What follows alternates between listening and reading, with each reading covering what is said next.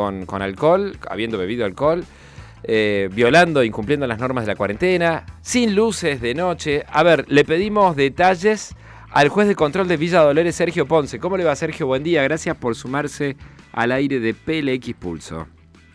Buenos días, Federico, ¿cómo estás? Bien, muy bien. Bueno, cuéntenos, ¿es así la información tal como la difundió el Ministerio Público Fiscal? Porque parece, la verdad, parece, parece joda que haya habido un magistrado que acumulara semejante cantidad de, transgresiones.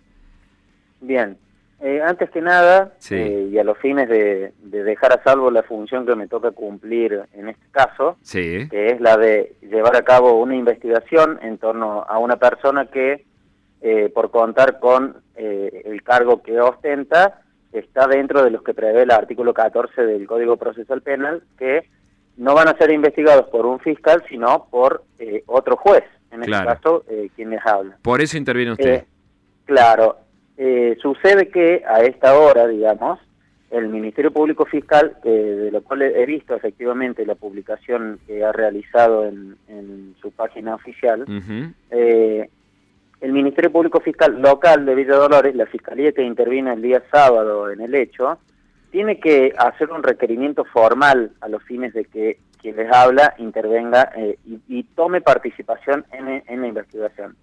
Ese paso formal sí todavía no se ha dado, con lo cual todo lo que, lo que yo pueda llegar a conocer sobre los hechos es simplemente, pura y simplemente lo que se conoce a través de las redes sociales o a través de la publicación del Ministerio Público, con lo cual cualquier manifestación que yo hiciera eh, implicaría adelantarme a una, a una cuestión que yo aún no he leído en la causa. No puede, perfecto. eso creo que corresponde que lo aclare porque eh, efectivamente, desde el punto de vista técnico, yo no he tomado intervención en esta causa, bien. más allá de que es inevitable, ¿no? Que lo voy a hacer. Doctor, y por lo que usted conoce, ¿cómo, cómo se llama el expediente? O sea, ¿de, qué, ¿de qué tipo de caso estamos hablando? ¿Una violación de la cuarentena?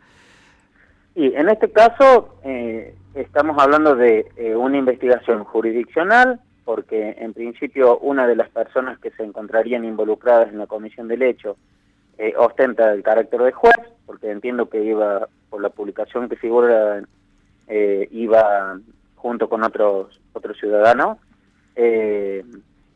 y implicaría una infracción al artículo 205 del Código Penal, eh, que es no cumplimentar con las reglamentaciones vigentes para no expandir o difundir una pandemia, contexto en el cual nos encontramos y que eh, en la ciudad de Villa Dolores particularmente, como es de público conocimiento, eh, nos encontramos incluso en fase 1 de, aislamiento total, digamos, conforme a, los casos positivos que ya superan los 100 en esta ciudad.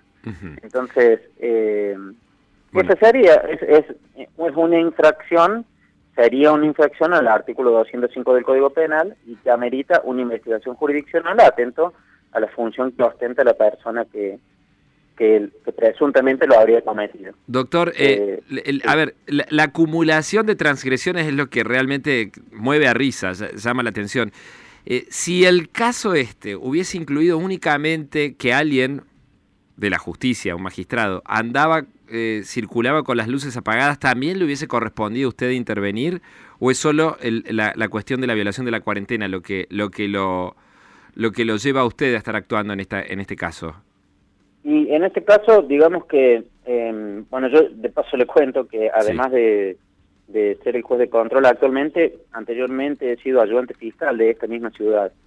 Eh, con lo cual me ha tocado intervenir en numerosas contravenciones o infracciones al código de convivencia. Entiendo. Entre las cuales eh, circular a alta velocidad o circular con, eh, con las luces apagadas podría implicar una, una conducción peligrosa, dado el caso, por ejemplo. Y eso es un delito, no es una simple falta.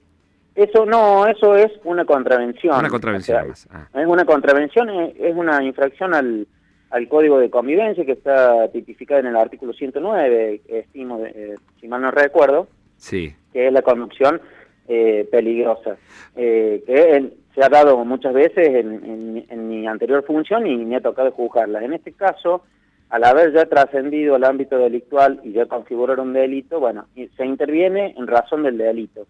Todas esas otras cuestiones que se refieren de la presunta presencia de alcohol o de la eh, presunta circulación a alta velocidad o con las luces apagadas, bueno, son cuestiones que yo deberé eh, evaluar en el momento que tenga la causa a la vista. Y aparte, repárese que yo no soy quien va a estar encargado del juzgamiento, sino solamente de la investigación. Claro, va a instruir la, la, causa. Yo voy a instruir la causa porque en estos casos se produce como una inversión de roles con lo que habitualmente sucede. En, en, el caso de un delito cometido por cualquier ciudadano, quien lo investiga es un fiscal, y mi función como juez es controlar esa investigación.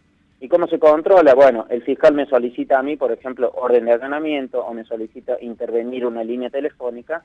Entonces yo voy siguiendo esa investigación a través de diversos eh, institutos que existen en el procedimiento penal, en el cual yo intervengo con mi función de control. En este caso, yo intervengo como investigador y quien va a tener esa función de control va a ser el Ministerio Público que eh, tiene todas las posibilidades según el artículo 300. Por la particularidad de la persona implicada, el, vocal de la Cámara, Pablo Cabral. Eh, unas precisiones más le pido, a ver si, si nos la puede brindar. Este camarista, este vocal de Cámara, ¿iba acompañado por quién es la otra persona? ¿Hay otra, otro imputado en este expediente o otra persona que esté bajo investigación? Eh, imputado hasta el momento no hay nadie. No hay nadie en definitiva, quien debe adoptar esa decisión, si correspondiera, soy yo. Entonces, lo que se hizo el día sábado se encuentra previsto en el artículo 278 del Código Procesal Penal y es la presentación del aprendido, se llama. ¿Qué es lo que le sucede a cualquier persona? O sea, en esto también hay que ser claros, porque existen ciertos mitos sociales como si quienes somos jueces contáramos con con ciertas atribuciones en la vía pública que nos hacen inmunes a todo, ¿no? Y no es así. El procedimiento se, habría desarrollado con total normalidad y se procedió al traslado de las personas aprendidas y se les puso a disposición de, la fiscal que se encontraba en turno.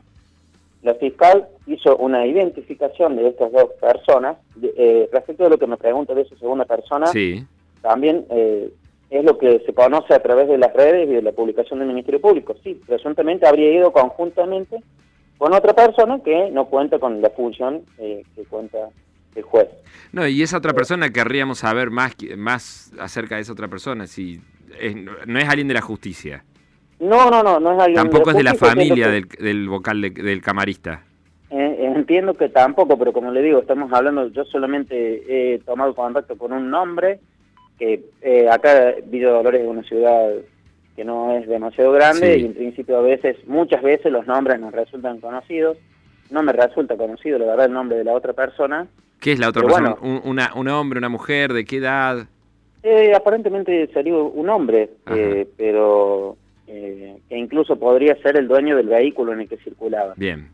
Pero todo esto, como le digo, yo no, no puedo, tengo que tener la mesura y, de no ir más allá en mis expresiones porque implicaría algún algún adelanto de, incluso hasta de opinión o de criterio. no, claro, entiendo, entendemos su prudencia. es lo que, perfecto, entendemos su prudencia. No, por ahí nos tiene un poco abajo la nota, pero pero es lo que corresponde, por supuesto. No, lo que sí le puedo decir es que el procedimiento se desarrolló con total normalidad, sí. es lo que al menos me ha comunicado eh, la, fiscal. Eh, y bueno, la persona eh, fue fue trasladada, eh, en este caso quien ostenta el carácter de juez y, quien nos acompañaba, fueron trasladados eh, a la dependencia como pueden ser trasladados en este momento un sinnúmero de personas que caen bajo las previsiones del artículo 205. Y no se le dio un tratamiento, por lo que usted conoce, preferencial ni nada, no es que le diera un tratamiento VIP por ser camarista. No, no, no, por supuesto que no, y creo que, mire, yo, yo que ostento el, carácter de juez y salgo habitualmente, de hecho ahora tengo que salir de mi casa para, para ir hasta, hasta tribunales, eh, yo tengo que circular con el permiso correspondiente. A mí la policía local, a pesar de que me conocen, porque he sido ayudante fiscal y he trabajado con ellos eh, más de un año, eh, me, realiza los controles, me realiza los controles como los tiene que hacer, porque por ejemplo podría ser de que yo sea juez pero no me encuentro de turno, y por lo tanto no estaría habilitada mi circulación en la vía pública. Entonces hay un montón de cuestiones que se hacen normalmente, eh, ya sea con un juez o con un ciudadano que no tenga el carácter de juez. Doctor, gracias por este contacto con PLX Pulso. ¿eh? No, por favor. Un gusto. En contacto. Hasta luego. El juez de Tras la Sierra, Sergio, Sergio Ponce,